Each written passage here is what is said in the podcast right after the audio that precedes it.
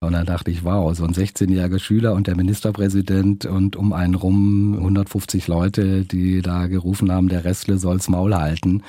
ähm, das war schon auch so eine Urerfahrung, die mir gezeigt hat, ich lasse mir von euch nicht und auch von anderen meine Meinung nicht verbieten.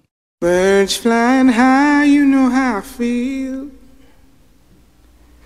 Sun in the sky, you know how I feel. Breeze drifting on by, you know how I feel. Herzlich willkommen bei Freiheit Deluxe. Heute geht es um ein richtig großes Freiheitsthema, die Pressefreiheit. Sie steht zwar im Grundgesetz, doch in den letzten Jahren ist sie, sagen wir mal, ins Kreuzfeuer geraten. Neutral soll die Presse bitte sein. Der Kommentar ist nicht mehr politische Expertise, sondern nur noch eine Meinung pro oder contra. Seit 2015 gehören Begriffe wie Lügenpresse zum deutschen Alltag. Corona hat einerseits das Vertrauen in die Medienlandschaft gestärkt, doch fast ein Drittel der Leute hat sich von den klassischen Nachrichtenformaten auch verabschiedet. Was heißt das für die Pressefreiheit? Wo stehen wir? Ich habe mir für dieses Thema einen klugen Gast eingeladen, der für mich dieses Thema exemplarisch lebt, der stellvertretend für seine Monitorredaktion den Grimme-Preis 2020 erhielt. Georg Kressle. Er leitet das Politmagazin Monitor und finde ich, macht mit seinen sechs Minuten Beiträgen immer wieder Glanzleistungen, die politische Debatten in diesem Land anstoßen. Er ist genauso kritisch mit Politikern wie Querdenkern gleichermaßen. Herzlich willkommen bei Freiheit Deluxe, Georg Kressle.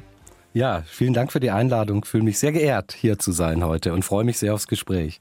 Ja, ich mich auch. Ich freue mich auch sehr, dass du zugesagt hast und muss, bevor du uns gleich dein Zitat mitbringst, sagen, dass ich im Vorfeld noch mal gelesen habe.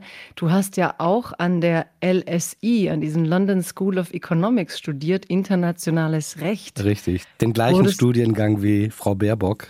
Ja, ne? Und ja. hast, haben sie dich auch schon dafür gestraft, für internationales Recht und Größenwahn oder ist das noch. Äh ich, ich führe den Titel Völkerrechtler nicht in meiner Biografie. Insoweit gab es keinen Anlass, mich da zu kritisieren. Ich bin ja Jurist von der Ausbildung, habe auf Staatsexamen äh, in Freiburg studiert und habe dann die Postgraduate äh, Studies an der London School of Economics gemacht, Völkerrecht, internationales Recht und vor allem mit dem Schwerpunkt auf Menschenrechte den gleichen Studiengang hat Annalena Baerbock dann Jahre später auch absolviert. Mhm. Und du hast deinen äh, Lebenslauf nicht getuned? Nein. Nein, sehr gut. Ja, aber du hast uns, wie alle Gäste, dein Thema zum Anfang mitgebracht, mit dem wir auch gleich einsteigen werden. Das Zitat, das du mitgebracht hast für unsere Social-Media-Kacheln lautet? Freiheit ist einer der am häufigsten vergewaltigten Begriffe unserer Zeit. Wenn AfD-PolitikerInnen, QuerdenkerInnen und RechtspopulistInnen das Banner der Freiheit schwingen, sollten alle misstrauisch werden, denen unsere Freiheit wirklich am Herzen liegt.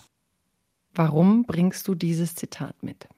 Weil ich mit Sorge in den letzten Jahren, vor allem während der Pandemie, im letzten Jahr und in diesem Jahr beobachtet habe, wie eine Partei, die im Kern erzfreiheitsfeindlich ist, sich verkleidet als bürgerliche Freiheitspartei. Und gerade in der Pandemie haben wir das erlebt, wie die AfD plötzlich das Banner der Freiheit äh, vor sich herträgt, wie Rechtspopulisten und Rechtspopulistinnen, Rechtsextreme und Rechtsextremistinnen auf den Demos der sogenannten Querdenker das Grundgesetz in der Hand halten und jemand wie ich, dem die Grundwerte und die Freiheiten unseres Grundgesetzes sehr wichtig sind, ähm, findet das unerträglich äh, zu sehen, wie insbesondere eine Partei oder eigentlich auch eine Bewegung, die eine homogene Volksgemeinschaft in diesem Land aufbauen will, in der Freiheit nicht mehr für alle gleichermaßen gelten soll, plötzlich so tut, als würde sie die Freiheitsrechte in diesem Land verteidigen. Das sollte man einer solchen Partei nicht durchgehen lassen, das sollte man solchen Leuten nicht durchgehen lassen. Deswegen haben wir darüber häufig berichtet, deswegen schreibe ich darüber auch häufig, äh, weil diese Verschiebung eines Freiheitsdiskurses oder die Vereinnahmung des Freiheitsbegriffs durch Menschen, die mit Freiheit nicht das geringste am Hut haben, äh, das darf in der Öffentlichkeit niemals so falsch verstanden werden, wie es die AfD, wie es Rechtsextreme äh, in diesem Land beabsichtigen. Jetzt fange ich gleich mal so zu reden, wie ich nicht denke. Und zwar, ähm, wie kannst du dir das jetzt als Journalist alles so sagen? Das ist eine demokratisch gewählte Partei. Die Leute ähm, haben sich demokratisch dafür entschieden. Das ist ein Angebot. Es ist ein demokratisches Land. Man kann reden, was man will. Also da kommt ja sozusagen sofort die Armee. Ein Journalist hat eine Meinung. Wie geht das? Mhm. Ähm, wir erlauben uns, ich mir persönlich und wir beim Monitor, alle Parteien gleichermaßen zu kritisieren. Es ist ja nicht allein Ausweis von Richtigkeit und Wahrhaftigkeit, äh, wenn eine Partei von einer Mehrheit gewählt wird. Das wäre ja ein eigenartiges Verständnis von Journalismus, wenn wir alle Parteien, die gewählt worden sind im Bundestag oder in den Landtagen, nicht mehr kritisieren dürften für die Politik, für die sie stehen oder für die Ideologien, für die sie stehen. Ich finde das ein eigenartiges Verständnis, äh, das äh, interessanterweise vor allem von rechts außen kommt. Wer eine Partei kritisiert, die in die Parlamente gewählt worden ist, sei ein Antidemokrat. Ich habe ein radikal anderes Verständnis von kritischem Journalismus und auch mhm. eine andere Vorstellung von Demokratie in dem Zusammenhang. Selbstverständlich äh, ist diese Partei gewählt worden. Selbstverständlich ist und bleibt sie eine im Kern rechtsextremistische Partei und es ist Aufgabe von Journalisten und Journalistinnen wie bei uns beim Monitor, darüber aufzuklären und den Leuten deutlich zu machen, dass das, was diese Partei nach außen präsentiert, äh, nur äußerst wenig mit dem zu tun hat, wofür sie ideologisch im Kern eigentlich steht. Das ist ja eigentlich ganz interessant, weil du ja sagst, eigentlich gehen wir mit allen genauso hart ins Gericht. Nur wenn wir mit der AfD hart ins Gericht gehen, dann wird ganz laut geschrien. Und dann kommt quasi die Debatte, die dann dazu führt, wie neutral ist die Presse. Und die anderen Parteien haben sich sozusagen in dem demokratischen Grundkonsens der Pressefreiheit eigentlich schon damit abgefunden. Ich meine, ihr habt auch Sendungen gemacht, wir hatten es gerade davon, wie ihr ähm, mit Armin Laschet bei Tönnies berichtet habt. Ihr, ihr schaut ja immer an, auf die wunden Punkte. Das habe ich auch in der Einführung gesagt. Aber wenn ihr dorthin schaut, wird ganz laut geschrien. Ja, es ist interessant, das zu beobachten, dass ausgerechnet am rechten Rand die Wehleidigkeit, wenn es um Kritik geht, äh, am stärksten ausgebildet zu sein scheint. Das zeigt aber nur, dass die, die da behaupten, sie seien die Verteidiger und Verteidigerinnen der Meinungsfreiheit, mit Meinungsfreiheit eben die Freiheit allein ihrer eigenen Meinung meinen und mit Kritik nicht umgehen können. Äh, selbstverständlich müssen und können auch wir als Journalisten und Journalistinnen mit Kritik umgehen. Aber äh, das machen wir dann offen und setzen uns äh, sachlich auseinander. Die, die Häme, der Hass, die Hetze, die insbesondere von rechts außen dann auf Journalisten und Journalistinnen wie mich zukommt, ist ja legendär. Darüber brauchen wir ja nicht mehr im Detail zu reden. Darüber wurde ja in den letzten Jahren und Monaten ausgiebig schon gesprochen. Im Detail vielleicht nicht, aber im, im Konkreten, was war denn eigentlich so die schlimmste Reaktion für dich oder für eure Redaktion? Also gab es so einen Beitrag, wo euch dann der Gegenwind auch irgendwie überwältigt hat? Also man weiß es ja theoretisch, aber wenn man was erlebt, gab es einen Bericht, wo du dann sagtest, irgendwie übersteigt es sogar mein Vorstellungsvermögen, was da an ähm, Widerstand oder gegen Pressefreiheit in, in der Republik sich inzwischen formiert? Ach ja, es, äh, es gab mal einen Tagesthemenkommentar von mir, bei dem ich äh, deutlich gemacht habe, dass die rechtsextremistische Szene in Deutschland die AfD als ihren parlamentarischen Arm begreift. Äh, dagegen ist inhaltlich nichts zu sagen. Das ist schlicht und ergreifend Fakt. Wenn man sich auf rechtsextremistischen oder auf Szenetreffs von Rechtsextremisten auf Rechtsrock-Festivals oder auf Kampfsport-Events rumtreibt, dann sieht man, dass die Leute, die da unterwegs sind, die AfD als ihre große Hoffnung betreiben und eben auch als ihren parlamentarischen Arm begreifen. Das habe ich damals in einem Tagesthemenkommentar gesagt und es führte zu einem Sturm der Entrüstung äh, in der AfD bis hin zu Drohungen. Also Herr Meuthen hat sich auf Marktplätzen damals hingestellt und mich als totalitären Schurken bezeichnet. Und äh, diese Stimmung, die da gegen mich äh, insbesondere erzeugt worden ist, führte dann am Ende dazu, dass es eben konkrete Morddrohungen und äh, Ähnliches gab. Da sieht man, dass äh, das nicht in einem luftleeren Raum stattfindet. Diese gewaltbereite Szene, die sich der AfD verbunden fühlt, nimmt solche Aufrufe, die aus dem Parteienspektrum kommen, dann eben auch zum Anlass, Journalisten wie mich, aber eben nicht nur mich, sondern viele andere Kollegen und Kolleginnen ins Visier zu nehmen und dann eben auch mit dem Tod zu bedrohen. Also ich glaube, wir haben uns heftigerweise ein Stück weit daran gewöhnt. Ja. Also wir tun fast schon so, als müsse das irgendwie Teil unserer Demokratie sein.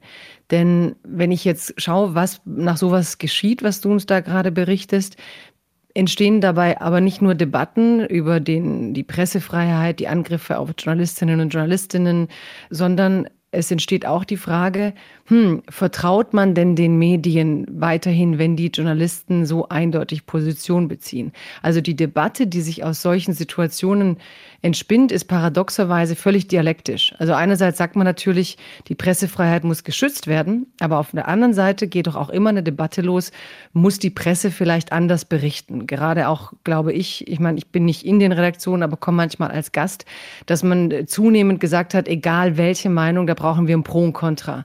Also wir hatten das extrem in der Zeit mit der Mariam Lau und dem ähm, soll man sie noch retten. Ne? Ja. Also wir müssen anfangen, quasi immer auch die Position zu vertreten, die solche radikalen Stimmen kritisieren, auch wenn sie sich gegen Grundrechte, Menschenrechte und freiheitlich verbriefte ähm, Gesetze unseres Landes richten. Ja, aber nicht äh, jede Ausgewogenheit steht für Wahrhaftigkeit. Ich meine, wir haben das Problem der sogenannten False Balance. Das heißt, dass man auch die absurdesten Auffassungen über die Welt, also dass es Menschen gibt, das ist immer das einfachste Beispiel, die sagen, mhm. die Erde ist eine Scheibe äh, und 99 Prozent der Bevölkerung ist anderer Meinung, zu Recht anderer Meinung, dann kann es ja nicht unsere Aufgabe sein, auch noch den größten Mist, der da verbreitet wird, als Ausweis äh, von Ausgewogenheit und Wahrhaftigkeit zu nehmen. Das kann nicht unsere Aufgabe als Journalist und Journalistinnen sein. Ich habe eine völlig andere Auffassung davon, wir sind ja nicht reine Mikrofonhalter, wir sind ja nicht reine Verleser von ähm, Meldungen, sondern wir machen uns ja ein Bild von dieser Welt, wir ordnen das, was wir recherchieren, ein und äh, wir machen transparent, wie und warum wir es so einordnen. Das ist ganz wichtig.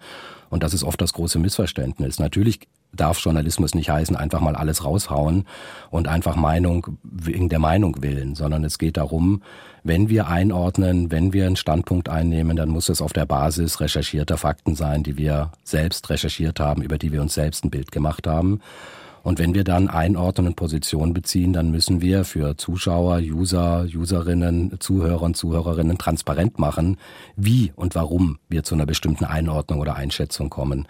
Das ist das, was verloren gegangen ist, weil es eine völlig falsche Vorstellung eben von Journalismus gibt, äh, oder auch eine gezielt falsche Vorstellung von Journalismus gibt. Das soll ja alles einen Zweck erfüllen, weil man nämlich bestimmte Einordnungen nicht erträgt, weil man es nicht erträgt, dass Journalisten und Journalistinnen hingehen und äh, sich die Ideologie der AfD, das Umfeld der AfD beispielsweise sehr genau anschauen und am Schluss zu dem Kern oder zu der Aussage kommen, das ist und bleibt äh, im Kern eine rechtsextreme Partei. Und wir begründen euch, wie wir zu diesem Standpunkt kommen dieses alles ist gleichermaßen wichtig und ist es eine noch so verirrte Einzelmeinung, das haben wir ja in der Pandemie erlebt, mhm. führt dann am Ende möglicherweise dazu, dass wir gefährliche Falschinformationen an die Öffentlichkeit weitergeben und das alles nur unter der Überschrift äh, Ausgewogenheit oder äh, Neutralität, weil wir auch äh, unwissenschaftliches, nicht evidenzbasiertes gegen wissenschaftliche Erkenntnisse setzen. Das dürfen wir ja nicht tun. Also das ist ja gerade unsere Aufgabe,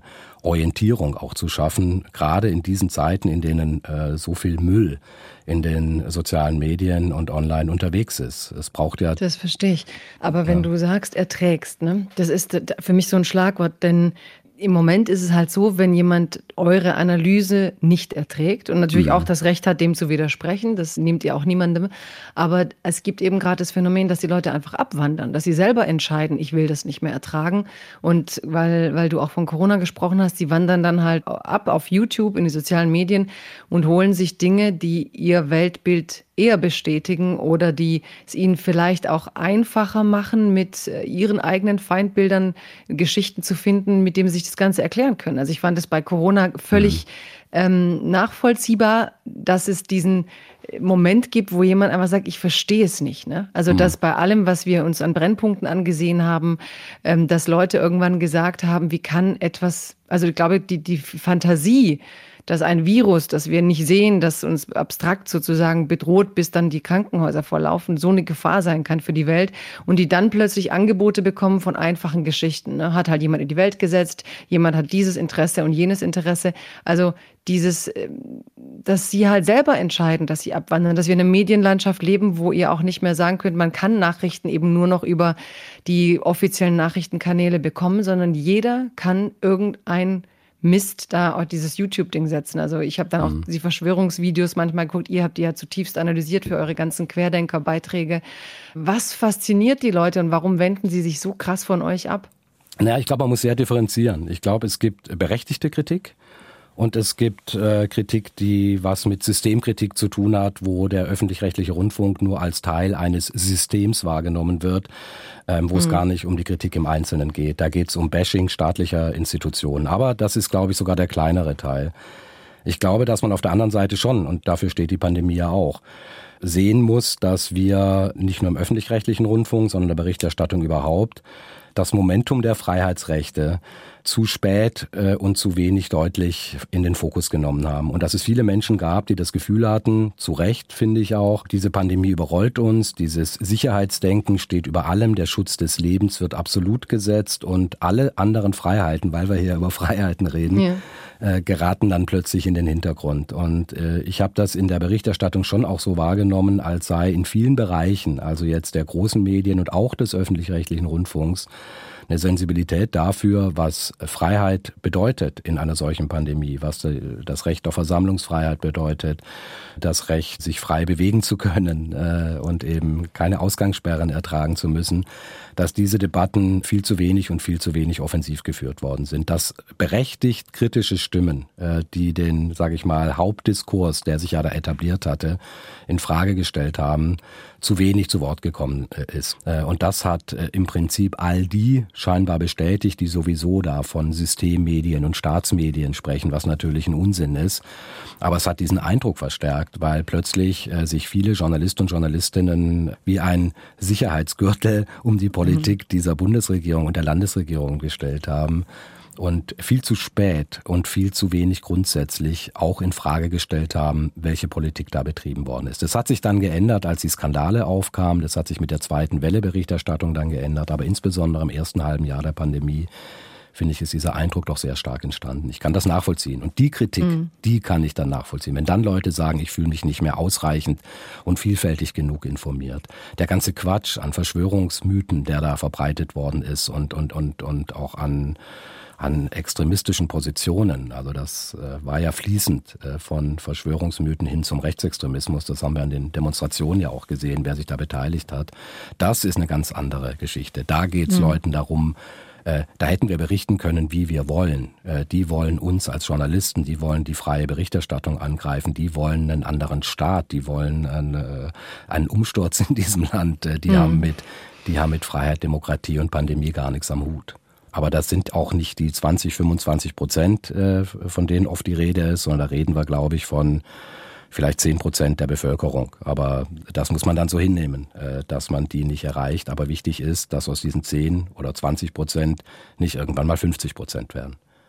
Das ist ja auch eine klare Haltung. So wichtig ist, dass daraus nicht 50 Prozent werden. Jetzt würden manche eben Gegner dieses Denkens sagen, ist doch nicht ähm, deine Aufgabe als Journalist, dir zu überlegen, wie viel Prozent aus irgendeiner Bewegung erwachsen sollten. Du müsstest doch ganz neutral berichten, wie viele daraus erwachsen. Mhm. Also allein so eine Formulierung ist es wichtig, dass nicht 50 Prozent raus werden. Da komme ich jetzt mal mit diesem gängigen Schimpfwort, das ist doch Haltungsjournalismus, äh, mutiert inzwischen zu, dass Journalisten Aktivisten ja seien oder Aktivistinnen. Mhm. Was sagst du solchen Leuten? Erstens ist das natürlich meine Haltung und ich werde mir auch als Journalist meine Meinung und meine Haltung nicht verbieten lassen. Äh, das ist äh, klar, dass ich das deutlich mache, so denke ich. Und jeder, der meine Berichterstattung oder unsere Berichterstattung beim Monitor sieht, weiß, was ich denke. Ich mache das transparent. Jeder Journalist, jede Journalistin, jeder Mensch hat eine Haltung zu den Dingen, über die er spricht. Es gibt keine Neutralität in der Betrachtung dieser Welt. Das ist ja ein Mythos. Als ob die Wahrheit ein Schatz in tiefer See sei, der nur gehieft werden muss. Das ist ja nicht der Fall, sondern wir betrachten diese Welt aus unterschiedlichen Perspektiven und versuchen uns ein möglichst wahrheitsgetreues Bild davon zu machen. Viele Journalisten und Journalistinnen äh, machen aus ihrer Haltung einen Hehl. Äh, indem sie sie verbergen, indem sie sie nicht sagen, weil sie meinen, in dem Moment, wo sie das deutlich machen würden, würden sie äh, das Neutralitätsgebot verletzen. Aber bei der Auswahl dessen, womit sie sich befassen, wie sie sich damit befassen, entscheiden sie ja auch nach eigenen Haltungen. Warum ein Thema wichtig ist, warum ein Thema relevant ist, ist Ausdruck einer Haltung eines Redakteurs oder eines Journalisten oder einer Journalistin, der dieses Thema für wichtig erachtet. Das zum einen. Zum Zweiten äh, bin ich ja nicht nur Journalist, sondern ich bin ja in dem Sinne öffentlich-rechtlicher Journalist und bin ja an den Programmauftrag gebunden. Und es scheinen einige Leute nicht wahrzunehmen, dass die Programmgrundsätze des öffentlich-rechtlichen Rundfunks, die vom Bundesverfassungsgericht äh, vorgezeichnet wurden und dann in Gesetze gegossen worden sind, natürlich ganz klar sagen, dass der öffentlich-rechtliche Rundfunk, in dem Fall dann der WDR, die Freiheiten äh, unserer Verfassung zu verteidigen hat. Also das ist ein aktiver Auftrag. Das heißt, ich verstehe mich in dem Sinne als öffentlich-rechtlicher Journalist schon als jemand, der sagt, äh, Grundwerte, Grundrechte unserer Verfassung, die Menschenwürde, das Antidiskriminierungsgebot, äh, die Versammlungsfreiheit und all die anderen Freiheiten sind so wesentlich, dass ich mich immer hinstellen werde und sagen werde, die zu verteidigen ist Leitmaßstab auch meiner Berichterstattung. Ich muss es transparent machen. Ich mache es auch transparent. Ich glaube, wie kaum ein anderer so dass sich jeder dann überlegen kann, ob er diese Art von öffentlich-rechtlichem Journalismus will. Wir haben ja in dem Sinne einen Verfassungsauftrag. Wir sind ja Teil einer Rundfunkfreiheit und nicht Teil der Pressefreiheit im engeren Sinne. Ist dann für dich Neutralität in dem Sinn sogar eigentlich so underperforming? Also dass Kollegen, die, vielleicht kommt es bei dir auch aus dem, aus dem juristischen, also wenn du diesen ganzen rechtlichen Hintergrund hast und Menschenrechte, wenn man sagt, man hat ja diesen Auftrag und dann ist es ja auch die manchmal kritisierte Kontrollfunktion, die vierte Macht, was ja alles ein bisschen aus der Mode gekommen ist. Aber klassischerweise leisten wir uns ja dieses öffentlich-rechtliche Fernsehen, Radio, weil wir genau diese Kontrolle in der Demokratie brauchen. Und sind nicht Leute, die behaupten, dass sie sich neutral verhalten, eigentlich ein Stück weit ähm, ihrem Auftrag gar nicht gerecht? Ja, es ist vor allem eine große Lebenslüge, weil da was behauptet wird, was es nicht gibt und was nicht geht. Und wer wer sagt. Ja, und was in den 80ern oder 90ern schon längst dekonstruiert wurde. Also längst. Also es war, war doch eigentlich allen klar, es gibt keinen objektiven Blick auf Dinge. Ne? Ja, also ich wundere mich auch immer und denke immer, vor allem wenn Kollegen mich kritisieren oder Kolleginnen mich kritisieren, wo ich denke, die haben ihren Job durchdrungen oder wissen, was sie da tun, mhm. äh, dass äh, dann kritisiert wird, äh, Monitor sei nicht neutral oder es gäbe das Leitbild eines neutralen Journalismus. Also wir leben äh, von der Idee von Meinungsvielfalt im öffentlich-rechtlichen Rundfunk. Äh, möglichst viele Positionen zu Wort kommen zu lassen, die wichtigen gesellschaftlichen Gruppierungen äh, zu Wort kommen zu lassen. Und die Grenze dieser Vielfalt, die Grenze liegt da, wo äh, Grundwerte unserer Verfassung von Gruppierungen derartig attackiert werden, dass wir sagen, diese Leute äh, haben nicht das gleiche Recht, sich im öffentlich-rechtlichen Rundfunk zu äußern, weil sie diese Freiheiten nicht nur ablehnen, sondern bekämpfen. Und wenn wir eine Art ich sage es überspitzt, Verteidigungsauftrag für die Grundwerte haben, dann können wir nicht den Leuten diese Bühne überlassen, die diese Grundfreiheiten zutiefst attackieren und ablehnen. Also das so viel dazu zum Verständnis, wie sich Wahrhaftigkeit im öffentlich-rechtlichen Rundfunk konstruiert. Also das ist die Idee des öffentlich-rechtlichen Rundfunks seit Jahrzehnten ausgeformt durch die Urteile des Bundesverfassungsgerichts, der das ja dann alles im Einzelnen runterdekliniert hat, bis hin zu den Gesetzen, die wir haben. Ähm, da ist übrigens nirgendwo von Neutralität die Rede. Da ist nirgendwo von, von, von Wahrheit in diesem Sinne die Rede, sondern Wahrhaftigkeit, also eine Wahrheit, soweit wir überhaupt habhaft werden können. Das ist ja die Grundidee, wonach wir streben. Und ein ganz wichtiger Punkt. Haltung und Meinung ersetzt nicht Faktentreue. Haltung und Wahrheit, mhm. äh, Haltung und Meinung ersetzt nicht Recherche und, und das Streben nach Wahrhaftigkeit. Das ist ja das große Missverständnis. Man tut so, als ob das zwei verschiedene Paar Stiefel sind das gehört zusammen. Ich kann mir eine Meinung nur erlauben auf der Basis von Recherchen, von Faktentreue und äh, von, von Richtigkeit und Wahrhaftigkeit. Ich, das ist das ja, ganz, ganz Das wichtig. ist sowas, was ich im Moment aber auch so grauslich finde, weil ich meine, das, was wir heute weiten Teilen Meinung nennen, ist wäre eigentlich vor 20 Jahren der Kommentar gewesen ne? ja. oder die Kolumne und hatte ein sehr hohes Ansehen. Also es war eigentlich so, dass oft die besten, präzisesten mit dem schönsten Schreibstil dann die großen Kommentare schreiben durften. Und plötzlich verkommt es zu so einem, ist ja nur eine Meinung. Meinung. Ne? Also so, der hat sich ja nur hingesetzt und mal runtergeschrieben, wie er denkt. Ist das auch ein Ergebnis von dem verstärkten Ich im Journalismus? Also, dass man einfach bemerkt hat, Ich-Texte funktionieren gut, man erzählt eine Geschichte, aus der Subjektivität ähm, entsteht dann so eine Empathie beim Leser und dann funktioniert das eben, womit eben alles dann sozusagen gleich wird. Hauptsache, der Leser kann empathisch mitkommen. Weil der Kommentar, das war doch für mich und so auch die Meinung, nicht, dass ich eine Meinung habe dazu, ob der äh, Regen jetzt mit dem Klimawandel zusammenhängt, sondern dass ich eben weiß, wie es zusammenhängt und dass ich am Ende eine Beurteilung über die Fakten treffe, die ich da zusammengetragen habe. Verschwimmt da gerade was durch dieses Meinungskolumnieren, Meinungstwittern. Meinung ist halt sozusagen im Raum und wird ständig auch abgewertet als etwas, was man einfach mal so hat, statt etwas, das man sich halt erarbeitet hat. Ne? Es gibt auch so ein Ding wie, mein, das neulich ging es rum über, dass man, wenn man einen Job macht, wird man nicht bezahlt für die Stunde, die man sie macht, sondern für die 20 Jahre, die man investiert hat, in dieser Stunde so viel zu wissen. Und bei Meinung ist es doch auch so. Es gibt Leute, die haben eben für diese Meinung 20 Jahre gelesen und es gibt Leute, die haben sich zwei Minuten mit was befasst. Ja, das finde also, ich interessant, dass, dass du das so aufgreifst, weil es ist ja in der Tat so, wir, wir haben ja einen Überschwang an Meinungen über soziale Medien, also äh, mhm. unsubstanziierte Meinungen sehr oft, also wo einfach alles Mögliche rausgehauen wird. Das heißt, die Leute berauschen sich ja geradezu daran. Und ähm, auf der anderen Seite gibt's aber äh, ganz sicher auch eine Sehnsucht äh, nach Klarheit, äh, weil man in diesem ganzen überfallartigen Meinungsgetöse ähm, Orientierung sucht. Und deswegen glaube ich ja, dass das, wofür wir auch stehen, den Leuten zu sagen, ja, ja, natürlich äh, sollt ihr eure Meinungen haben, aber bitte basiert äh, und im, im besten Fall evidenzbasiert, äh, gerade in so wichtigen Debatten wie über Corona und in Pandemiezeiten. Und dass aber ähm, trotzdem gerade die, die immer wieder meinen, es soll einen faktenbasierten Journalismus geben, zu Recht, äh, am lautesten äh, unsubstanzierte Meinungsäußerungen von sich mhm. geben. Also gerade wenn ich mir die Kritik anschaue, die oft an, äh, zu uns kommt, dann kritisieren Leute scharf unsere Berichterstattung und dann sage ich immer, haben Sie überhaupt unsere Filme gesehen? Kennen Sie überhaupt unsere Sendung? Das sind Leute, die haben nie unsere Sendungen gesehen. Äh, die haben auch äh, Beiträge, die sie kritisieren, nicht gesehen, sondern sie, sie heulen mit den Wölfen, äh, weil da eine Debatte völlig losgelöst von der Substanz, um die es eigentlich geht, stattfindet.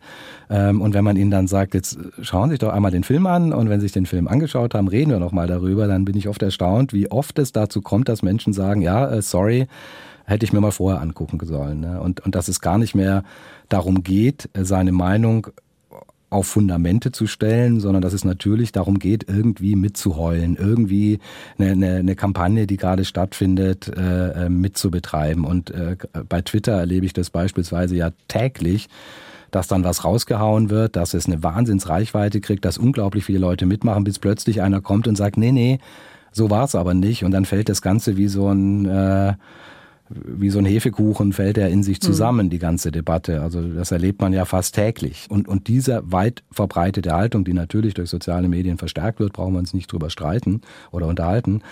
Das ist äh, äh was, was es uns Journalisten oft schwerer macht, weil die die uns kritisieren, den Eindruck haben, wir würden das Gleiche tun. Das tun wir aber nicht, sondern wir recherchieren ja Wochen, Monate lang, zum Teil an einzelnen präzisen Fakten. Und man wird aber dann, weil es ja angeblich Meinung ist oder weil ich meine Meinung in Kommentaren dazu äußere, äh, wird man äh, in dieses äh, allgemeine Meinungsgeheul eingeordnet und, und es wird nicht mehr differenziert geschaut. Moment mal, das, was Monitor dargestellt hat, das, was Georg Reste auf Twitter da sagt, das mhm. äh, hat schon Hand und Fuß. Also ja, ja. Klar, klar, machen wir auch Fehler und klar äh, sind wir nicht unfehlbar. Also nicht, dass der Eindruck entsteht. Aber ich muss sagen, die Kollegen und die Kolleginnen in der Redaktion, also wer, wer die Debatten mitkriegen würde, die wir da täglich führen, wer den Leuten beim Recherchieren zuschauen würde, der würde sehen, dass es harte, harte Arbeit um, um jedes Detail ist, um jede Zahl ist, die wir da recherchieren. Und Deswegen äh, sind die Angriffe ja in der Substanz äh, auch so haltlos.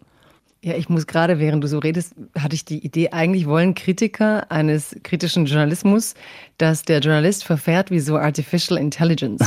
eigentlich wollen die, dass man so da sitzt an diesem PC und dann hat man alles irgendwie herausgefunden und spuckt wie so ein neutraler Roboter aus irgendeinem nichtmenschlichen Material, ohne die menschlichen Werte, ohne den Humanismus, der eigentlich so hier die Basis des großen Abendlandes ist, der geschützt werden soll.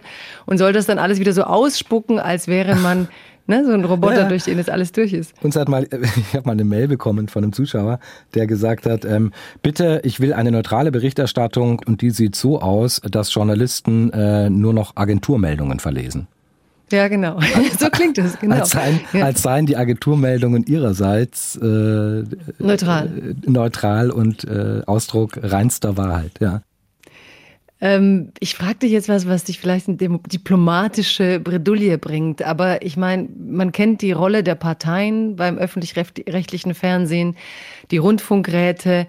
Wie viel hat diese, wenn Kollegen das kritisieren und eben nicht damit klarkommen, wie viel hat das denn auch mit Karrierismus zu tun? Also ist dieses Konstrukt, dass öffentlich-rechtliches Fernsehen gleichzeitig aber so verknüpft ist mit den Parteien oder mit Vertretern aus Parteien und von ihnen gewählten Vertreterinnen und Vertretern, wie kompliziert ist das eigentlich, um einen wirklich kritischen Journalismus zu betreiben?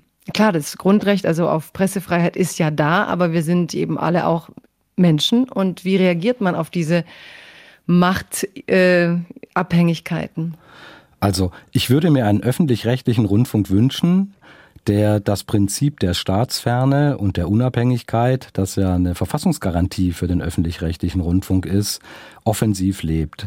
Und ich habe im Erleben des Inneren des öffentlich-rechtlichen Rundfunk leider viel zu oft den Eindruck, dass Angst, was Falsches sagen zu können, zu viele Kollegen und Kolleginnen umtreibt. Also äh, äh, das kann ich schon so sagen. Also da nehme ich auch kein Blatt von Mund. Und ich würde mir oft eine mutigere äh, Berichterstattung wünschen, eine, die ähm, durchaus auch mal Kante zeigt. Äh, das tun wir und das gibt's auch. Es gibt ja Panorama, es gibt andere politische Magazine, es gibt scharf kommentierende Kollegen und Kolleginnen in den Tagesthemen. Das gibt's schon alles, aber insgesamt ist mein Eindruck schon, wenn ich mir die letzten 25 Jahre anschaue, die ich den Job äh, beim öffentlich-rechtlichen Rundfunk mache, dass sich eher eine gewisse Mutlosigkeit breit gemacht hat in den Sendern. Und ob das was damit zu tun hat, dass es, dass der gesellschaftliche Druck zugenommen hat, und damit meine ich gar nicht den Druck von Parteien, sondern eher, dass der öffentlich-rechtliche Rundfunk äh, permanent angegriffen wird und dass man Angst hat, irgendwelche Dinge falsch zu machen, weil man möglicherweise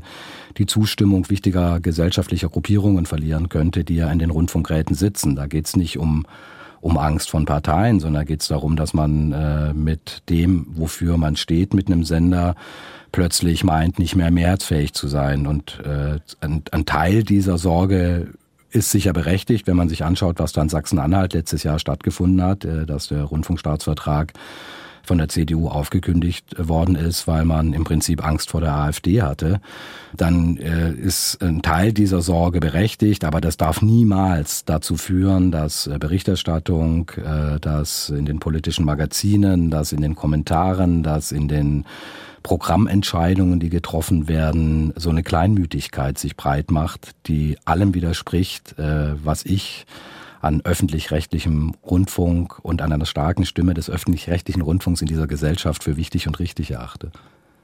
Und du nennst die ganzen Magazine und die letzten Wochen ging es ja immer wieder darum, um Kürzungen der Magazine im linearen Programm, dafür Verstärkung des Digitalen.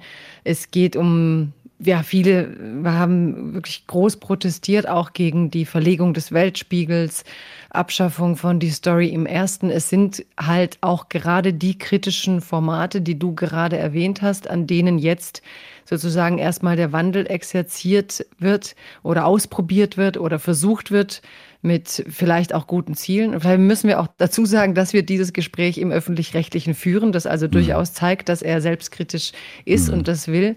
Ähm, wie hast du so, ich meine, du hast dich auf Twitter sehr klar geäußert, wie du das siehst. Ähm, ja, wo ja, stehst du im Moment bei der Debatte? Also die Debatte findet ja noch statt, die Debatte ist nicht mhm. abgeschlossen, die wird irgendwann im Herbst, wird es da wohl Entscheidungen geben. Ich kann nur sagen, was ich ja auch bisher öffentlich gesagt habe, ich habe meine großen Sorge, Ausdruck gegeben, dass es nicht zu einer Marginalisierung einer Berichterstattung, für die die politischen Magazine stehen, für die die Auslandsberichterstattung stehen, für die die Dokumentationen stehen, vor allem die gesellschaftspolitischen Dokumentationen stehen, dass es dazu nicht führen kann. Und meine Sorge ist, dass über die Fixierung auf Reichweiten von einer Mediathek möglicherweise der alte Quotendruck durch die, nicht durch die Hintertür, sondern eigentlich durch die Vordertür mhm. wieder eingeführt wird. Und wir haben ja in den letzten Jahrzehnten immer wieder diese Debatte geführt, was Public Value ist und äh, inwieweit der Public Value, wofür der öffentlich-rechtliche Rundfunk steht, Quoten produzieren muss, Zustimmungswerte erzielen muss. Und bisher waren die Entscheidungen immer weise genug, die Grundsatzentscheidungen, doch eine politische Berichterstattung, auch eine kritische politische Berichterstattung, das, wofür der öffentlich-rechtliche Rundfunk steht, Kontrollfunktion, Watchdog, wie die Briten das in der BBC sagen, ähm, dass der Kern dieses Rundfunkauftrags nicht beschädigt werden darf durch eher, sage ich mal, merkantile Gesichtspunkte äh, in der Mediathek. Wir müssen es schaffen, den digitalen Wandel des öffentlich-rechtlichen Rundfunks so zu gestalten, dass der Kernbereich des Rundfunksauftrags weiter funktioniert. Kritische journalistische Berichterstattung. Und ich bin sehr gespannt, wie dieser Prozess weitergeht, beteilige mich da intern auch sehr gern dran, aber da wird man am Ende schauen müssen, wo die Reise hingeht. Und wenn ich mir anschaue, die Entwicklung in so manchen Rundfunkanstalten in den letzten Jahren, dann habe ich schon die Sorge vor Trivialisierung des Programms. Das sage ich ganz offen, das habe ich auch äh, bisher öffentlich gesagt und äh, hoffe sehr, dass es äh, bei den Programmverantwortlichen, die jetzt noch über den weiteren Prozess entscheiden, auch ankommt äh, und dass es eine Sensibilisierung dafür gibt, dass das, wofür beispielsweise die politischen Magazine stehen, und diese Stoffe, wenn die, also wenn Magazine beschädigt werden dürfen, dann werden bestimmte Dinge nicht mehr berichtet, weil wir im Magazin in der Form der Berichte, die wir machen, zu lang und zu hintergründig und zu tief fürs Aktuelle sind, aber eben auch zu aktuell, zu semi-aktuell, den aktuellen politischen Diskurs äh, betrachtend für die langfristig geplanten Dokumentationen sind. Deswegen sind Magazine so wichtig und deswegen kämpfe ich dafür, dass es da zu keiner Beschädigung kommt und hoffe sehr, dass wir am Ende des Jahres sagen können, nein, zu einer solchen Beschädigung ist es dann auch nicht gekommen. Bin sehr gespannt, wie dieser Prozess weitergeht und hoffe da sehr ja, auf viele. große Offenheit. Ne? Sind viele. Aber was ich auch interessant finde, ist ja das Argument, dass Magazine eben in der Mediathek anscheinend nicht so gut laufen. Und gleichzeitig fand ich ja spannend, dass dann äh, Redaktionen wie Monitor beispielsweise mhm. Mittel bekommen würden für längere Dokumentargeschichten, die dann auch eventuell Primetime oder zu besseren Zeiten oder wie auch immer laufen könnten. Würde das euch nicht auch reizen? Reizen? Also gerade wenn ihr sagt, ihr recherchiert monatelang und dann endet das manchmal in diesen kurzen Beiträgen im Magazin, wäre es nicht auch reizvoll zu sagen, wir schaffen ein paar von diesen großen Documentaries, die dann, ich glaube, die Idee ist ja auch, was tut man gegen Netflix und ja. Amazon und, und dass ihr mitproduziert bei diesen Playern? Ja, also äh, das tun wir ja schon längst. Also äh, die politischen Magazine, Panorama, Monitor, Report, wie sie alle heißen, produzieren ja äh, schon bisher ein bis zwei Dokumentationen im Jahr locker, manche sogar mehr. Ähm, die laufen dann äh, in einer Reihe wie exklusiv im ersten oder auf den Sendeplätzen der Magazine. Also wir haben eine große, als große, für uns ist es dann groß 30 Minuten Dokumentation über die Ungerechtigkeit in Zeiten der Pandemie und wen trifft es und wer sind die Verlierer gemacht. Äh, und sowas machen wir eigentlich jedes Jahr mindestens ein bis zweimal. Das finde ich auch richtig und gut und das freut uns auch, dass wir das machen.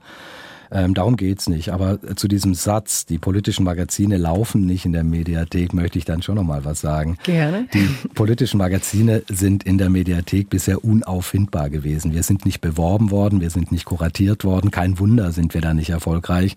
Und ich glaube, es geht darum, mal sich zu überlegen, wie kann man dieses Format der politischen Magazine so gestalten, dass es erfolgreich wird und dass die Inhalte, die da vermittelt werden, nicht untergehen, wie ich es gerade beschrieben habe. Da würde ich mir ein bisschen mehr Kreativität wünschen Menschen, äh, bei denen die darüber entscheiden.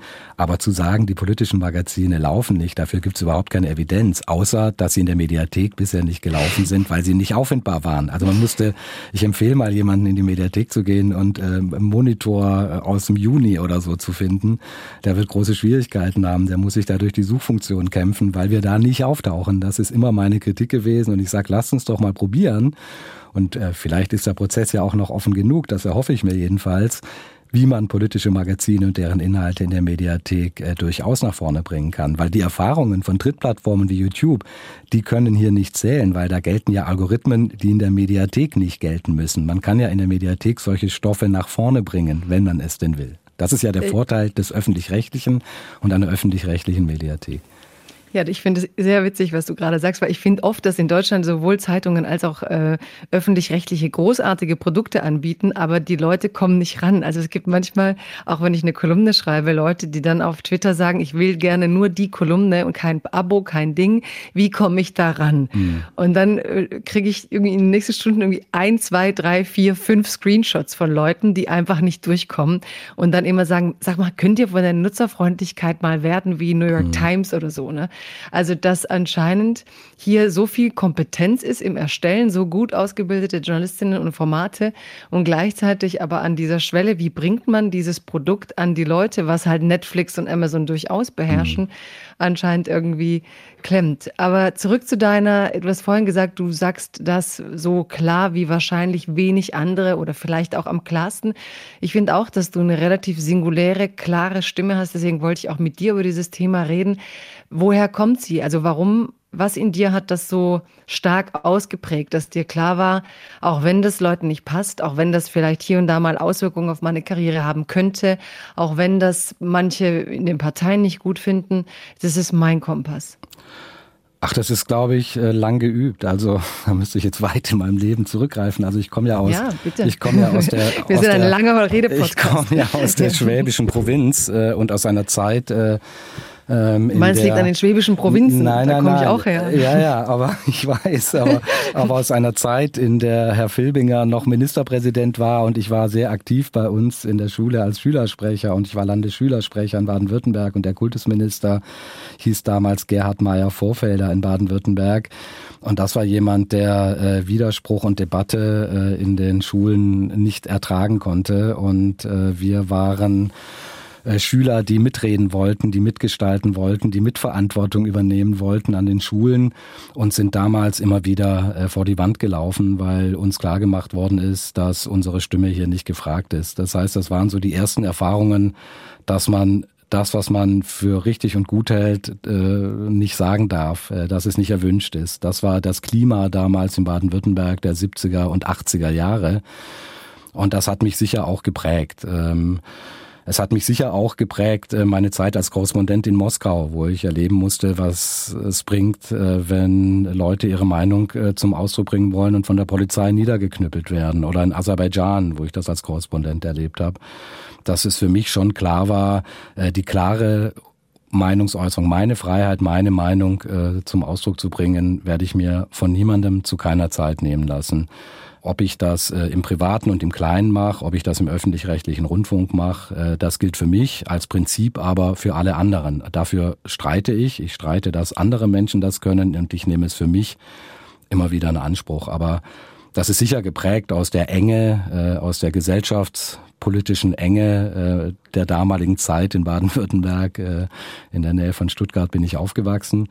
Ähm, die, genau. Geboren bin ich in Esslingen, also mhm. und aufgewachsen bin ich auf den Fildern, also vor den Toren Stuttgarts und dann im Neckartal. Obwohl ich meine Mutter nicht aus Schwaben kommt, deswegen habe ich auch nie richtig Schwäbisch gesprochen.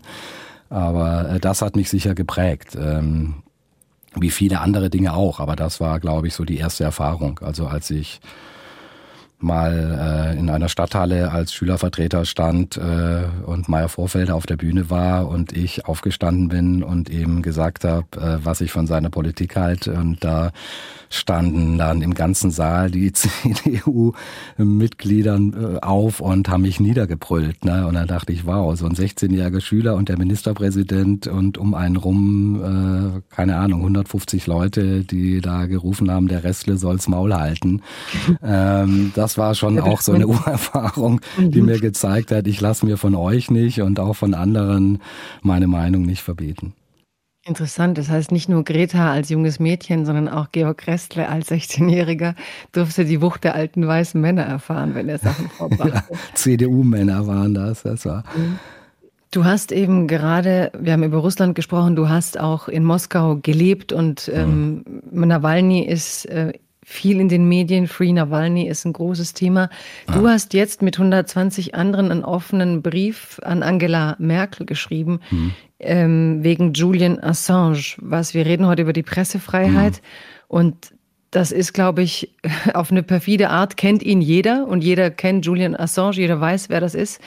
Und der Fall ist trotzdem auf merkwürdige Art fast verschwunden aus ja. der Öffentlichkeit. Ja, das ist richtig. Äh, und gäbe es nicht äh, einige wenige Streiter äh, wie Günter Wallraff und andere, die versuchen, Aufmerksamkeit für diesen Fall zu erzielen. Und daran beteilige ich mich gern, weil es für mich ein Skandal ist, dass dieser Mann in einem Hochsicherheitsgefängnis in Großbritannien rechtswidrig weiter festgehalten wird und eine Auslieferung droht nach wie vor, die nur ausschließlich damit begründet ist, dass dieser Mensch Dinge öffentlich gemacht hat, die äh, die US-Regierung nicht veröffentlicht haben wollte. Und deswegen äh, mache ich mich natürlich stark auch für Julian Assange. Äh, ich teile nicht alles, wofür Julian Assange steht, aber darum geht's eben nicht, sondern es geht darum, dass alles, was diesem Mann angetan wird, äh, mit äh, Menschenrechten, mit Grundrechten nichts zu tun hat, mit der Pressefreiheit nichts zu tun hat, mit der Menschenwürde nichts zu tun hat. Und deswegen setze ich mich äh, genauso für Julian Assange ein, wie ich mich äh, auch für Nawalny einsetze, weil auch das, was in Russland stattfindet und was ich selber erlebt habe, ein derartig harter und bösartiger Angriff auf Meinungs- und Pressefreiheit ist, die man weder in Russland noch in den USA ertragen soll von der internationalen Solidarität ausgedacht, wie viel, ich meine, wir haben über Lügenpresse geredet, über die Relevanz öffentlich-rechtlichen Fernsehs, aber wenn man nach Ungarn blickt, wo jetzt ein Kinderbuchautor das Land verlassen ja. möchte, weil man ihm nicht erlaubt, irgendwie äh, progressive Genderbilder zu, zu malen für Kinder, ich, es ist fast immer abstrakt, dann kommen diese Reports, Deutschland rutscht ein Stück nach unten. Mhm. Das nimmt, glaube ich, der breite Teil der Leute auch gar nicht so wahr, weil jetzt ist inzwischen auch die, das Ansehen des, äh, der Journalisten ist ja seit 2015 leider auch gesunken. Ne? Man tut dann durch diese ganzen Angriffe diesen Berufsstand ja auch was an, da, da entwickelt sich eine Stimmung. Mhm. Und dann schaut man eben, wir reden von Russland, wir reden sogar von den USA, ne? The Land of Freedom, dass eben ein wie Assange nicht freisehen möchte. Wenn es mhm. um Staatsgeheimnisse geht, dann Ungarn, wo man das Gefühl hat, die Presseschaffenden fühlen sich abgeschafft, also die, die es ernst meinen mit der freien Presse. Wie viel Angst hast du um die Entwicklungen global, wenn du auch sagst, du warst global im Einsatz als Journalist und ab dann auch wieder um Deutschland an sich? Sind wir da immun?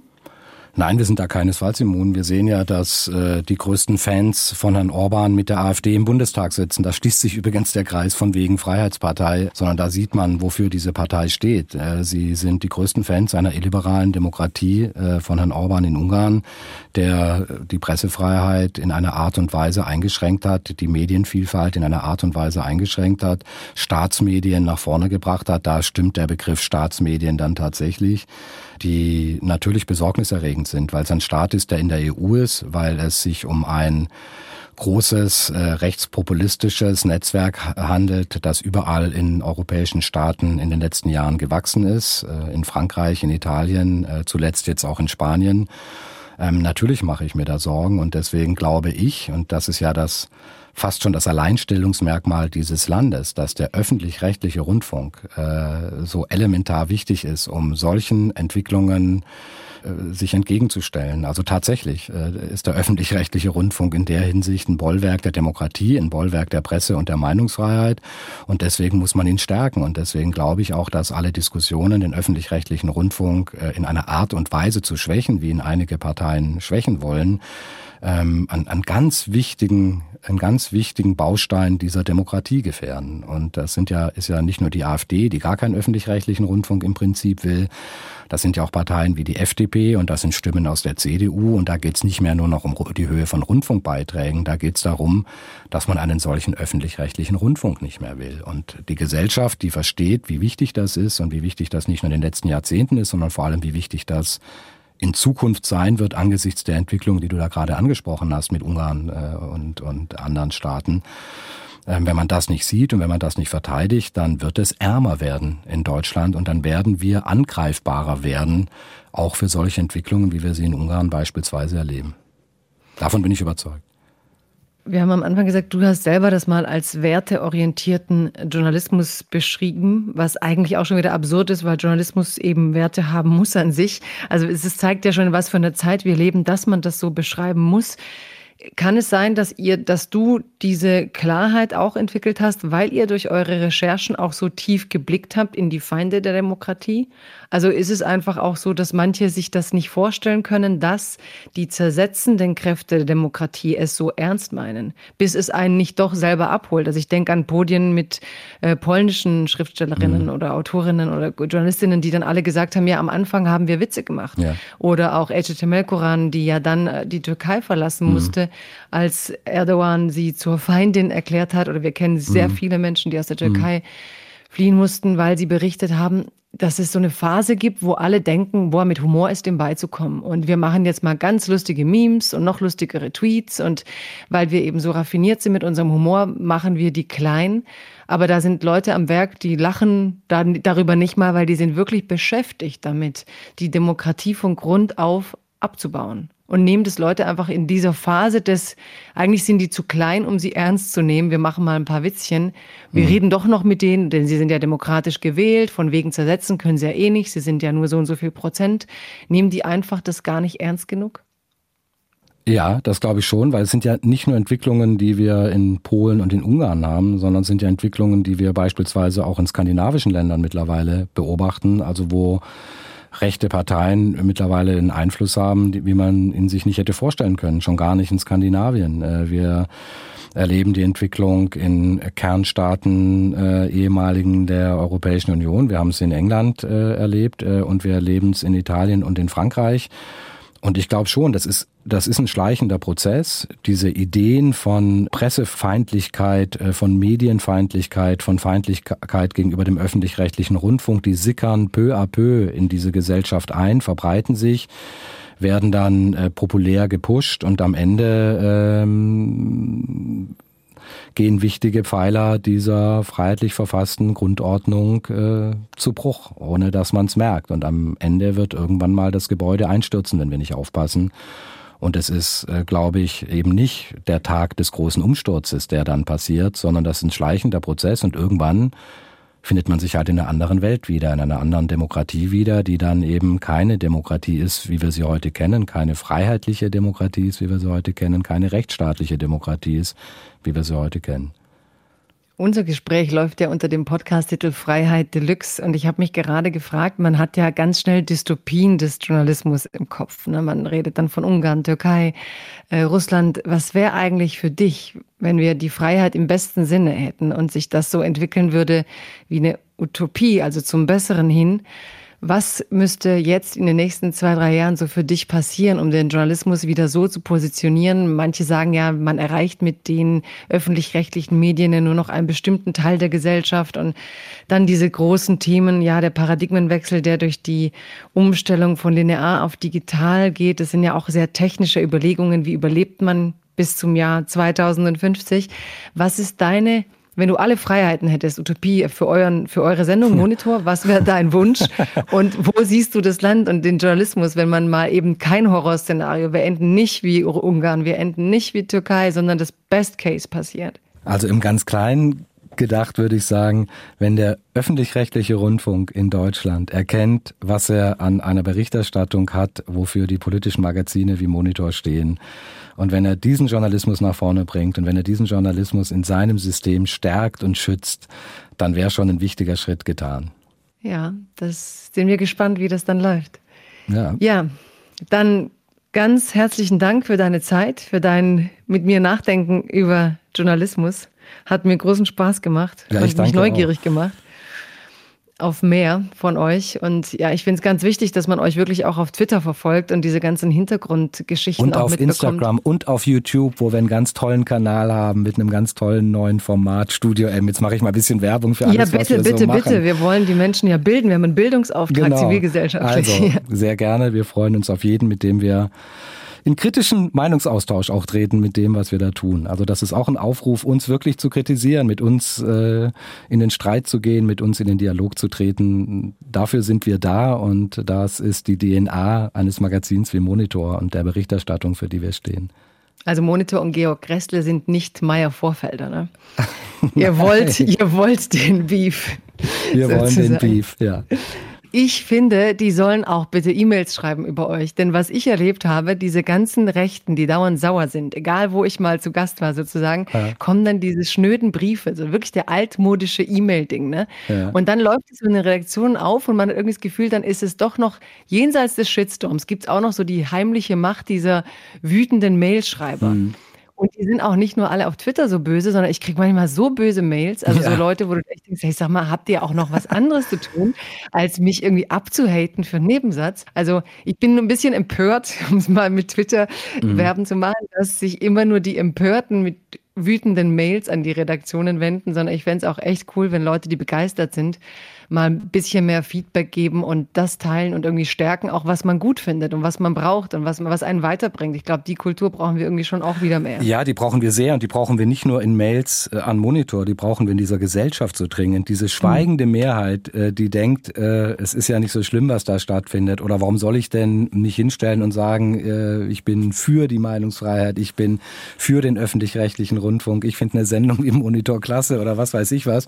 Äh, diese schweigende Mehrheit, äh, ist, glaube ich, das Problem irgendwann. Und das erleben wir ja gerade auch in all den Ländern, von denen du gerade gesprochen hast, dass die Verteidiger von Grundrechten, Meinungsfreiheit, Pressefreiheit, Rundfunkfreiheit, äh, dass die so schweigend sind, dass die denken, es, äh, man muss ja sich nicht äußern und dann erwecken die Lauten die alles kritisieren und die uns dann die Mails schreiben, erwecken den Eindruck, als würden sie für eine Mehrheit stehen. Und äh, da sind wir wieder bei der Bias, Demokratie-Bias. Die wütenden 10 Prozent schlagen auf, als wären sie 60, 70 Prozent, ja. weil die eben so vehement sind.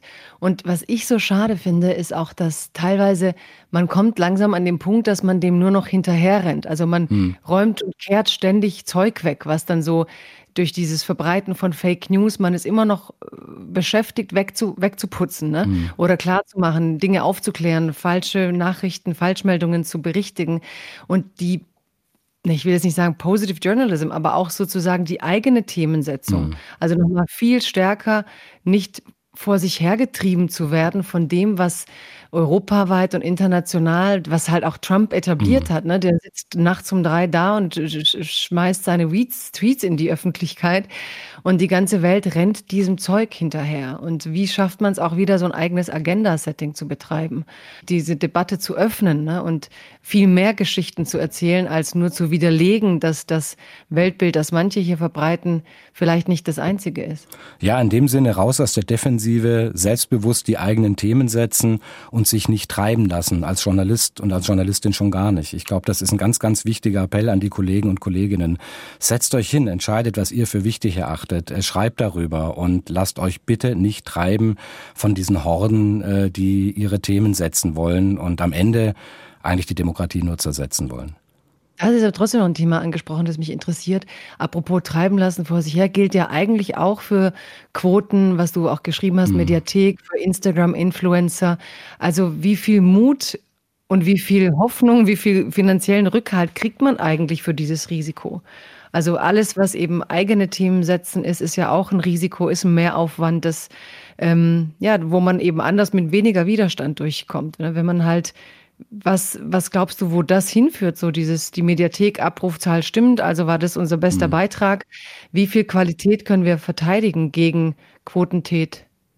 Also bisher glaube ich schon noch, dass ich kann jetzt nur von Monitor sprechen, äh, hier im Haus dieser Journalismus natürlich gewollt wird, dass wir entsprechend ausgestattet sind und dass es auch ein breites Kreuz des WDR gibt, wenn es darum geht, diese Inhalte und diese Themen, die wir setzen, äh, zu verteidigen. Also da gibt's äh, keinen Zweifel für mich, äh, dass wir da im Augenblick gut aufgehoben sind. Ich mache mir halt Sorgen für die Zukunft tatsächlich. Also und zwar nicht nur durch den Reichweitendruck im Digitalen, sondern auch, äh, dass diese Stimmen, dass diese lauten Stimmen auf zu viel Gehör stoßen, auch im System des öffentlich-rechtlichen. Und ähm, ich kann sagen, wir lassen uns davon nicht beeindrucken, aber ich bin mir nicht so sicher, ob Kollegen und Kolleginnen, die damit weniger Erfahrung haben, die weniger im Sturm stehen, als wir das tun, und wir haben ja da jahrelange Erfahrung damit, dass die sich davon möglicherweise eher beeinflussen lassen und äh, dann Berichterstattung sich an Shitstorms orientiert oder an äh, lauten Stimmen oder an E-Mails, die da kommen, orientiert und eben nicht am journalistischen, an journalistischen Kriterien, nämlich selber Relevanz zu bestimmen und die Themen danach auszuwählen. Also Die Sorge habe ich. Aber äh, wir werden sehen, wie sich das weiterentwickelt in Zukunft. Und ich hoffe, und dafür streite ich auch innerhalb äh, meines Ladens, äh, dass wir diese Unabhängigkeit uns da erhalten. Also diese Unabhängigkeit von diesen Stimmungen. Und ich glaube, die Sorge stimmt ja gesamtgesellschaftlich, weil ich habe das immer beobachtet, in den letzten Jahren hat sich stabil als positives äh, Wort äh, etabliert. Ne? Der ist stabil. Und ich habe langsam das Gefühl, das ist auch nur symptomatisch, weil wir in so einer Öffentlichkeit leben, wo permanent aus allen Richtungen geschossen wird.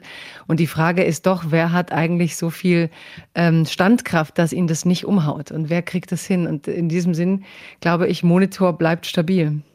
Ja, dazu braucht es halt einen guten inneren Kompass, glaube ich. Wenn man den nicht hat, wird es schwer. Dann muss man eben Meier Vorfelder treffen, wenn man 16 ist. Oder so. Oder so. Ja, danke für deine Zeit. Ja, ich danke auch vielmals. Es war ein schönes Gespräch und vielen, vielen Dank für die Einladung nochmal. Ja, sehr gerne, fand ich auch. Und ja, viel Erfolg weiterhin, in den Mediatheken vor allem. Dankeschön, haben wir nötig, genau. Ja. okay. Das also war Freiheit Deluxe mit Georg Restle über Pressefreiheit, Freiheit des Berichtens, Freiheit des Betrachtens, Freiheit des Sagens. Ich war sehr zufrieden mit dem Gast, wie meine Redakteurin so gerne sagen würde. Ähm, ja, die Folge hat mir Spaß gemacht und ich finde das Thema wirklich deswegen wichtig, weil da kamen wir drauf, dass wir das unterschätzen. Ich glaube, dass viele im Moment denken, diese ganzen Shitstorms, die prägen den öffentlichen Raum, die Meinungsbildung und wie kann man sich eigentlich gut dagegen wappnen? Wie richtet man diesen Kompass aus? Wonach richtet man ihn sich aus? Und mich hat es tatsächlich fasziniert, dass Georg Grestle von seiner Schulzeit erzählt, also von einem Alter wirklich wie Greta Thunberg und das in mir auch so ein Echo hatte, dass ich mit 16, 17, 18 zum ersten Mal auf der Schule erlebt habe, wie eigentlich so Schulmitbestimmung funktioniert und wir damals als Schüler, glaube ich, auch so einen Kunstzug etablieren durften in der Schule, also progressive Ideen einbringen einbringen konnten. Also ich hatte eher positive Erfahrungen im Gegensatz zu Georg Gressle, aber gleichermaßen prägend, dass man irgendwie erwartet, dass Autorität mit Widerspruch auf eine konstruktive, inklusive Art umgeht. Ich glaube, im Gespräch wurde klar, dass die Pressefreiheit nicht nur außerhalb der deutschen Grenzen gefährdet ist, sondern dass das so ein schleichender Prozess ist, der uns auch hier treffen kann und dass auch wir alle ziemlich genau hinsehen müssen, um das zu verhindern. Tja, das war Freiheit Deluxe. Mir hat's großen Spaß gemacht. Ich hoffe, euch auch. Ihr könnt uns abonnieren. Ihr könnt uns Sterne schenken. Natürlich gerne fünf, aber ihr seid frei, so viele zu setzen, wie ihr wollt.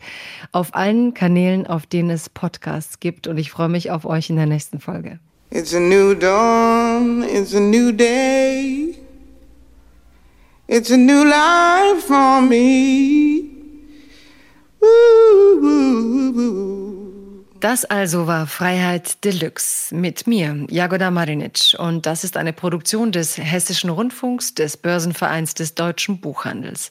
Der Podcast wurde außerdem gefördert im Rahmen von Neustart Kultur, der Beauftragten der Bundesregierung für Kultur und Medien durch den Deutschen Literaturfonds.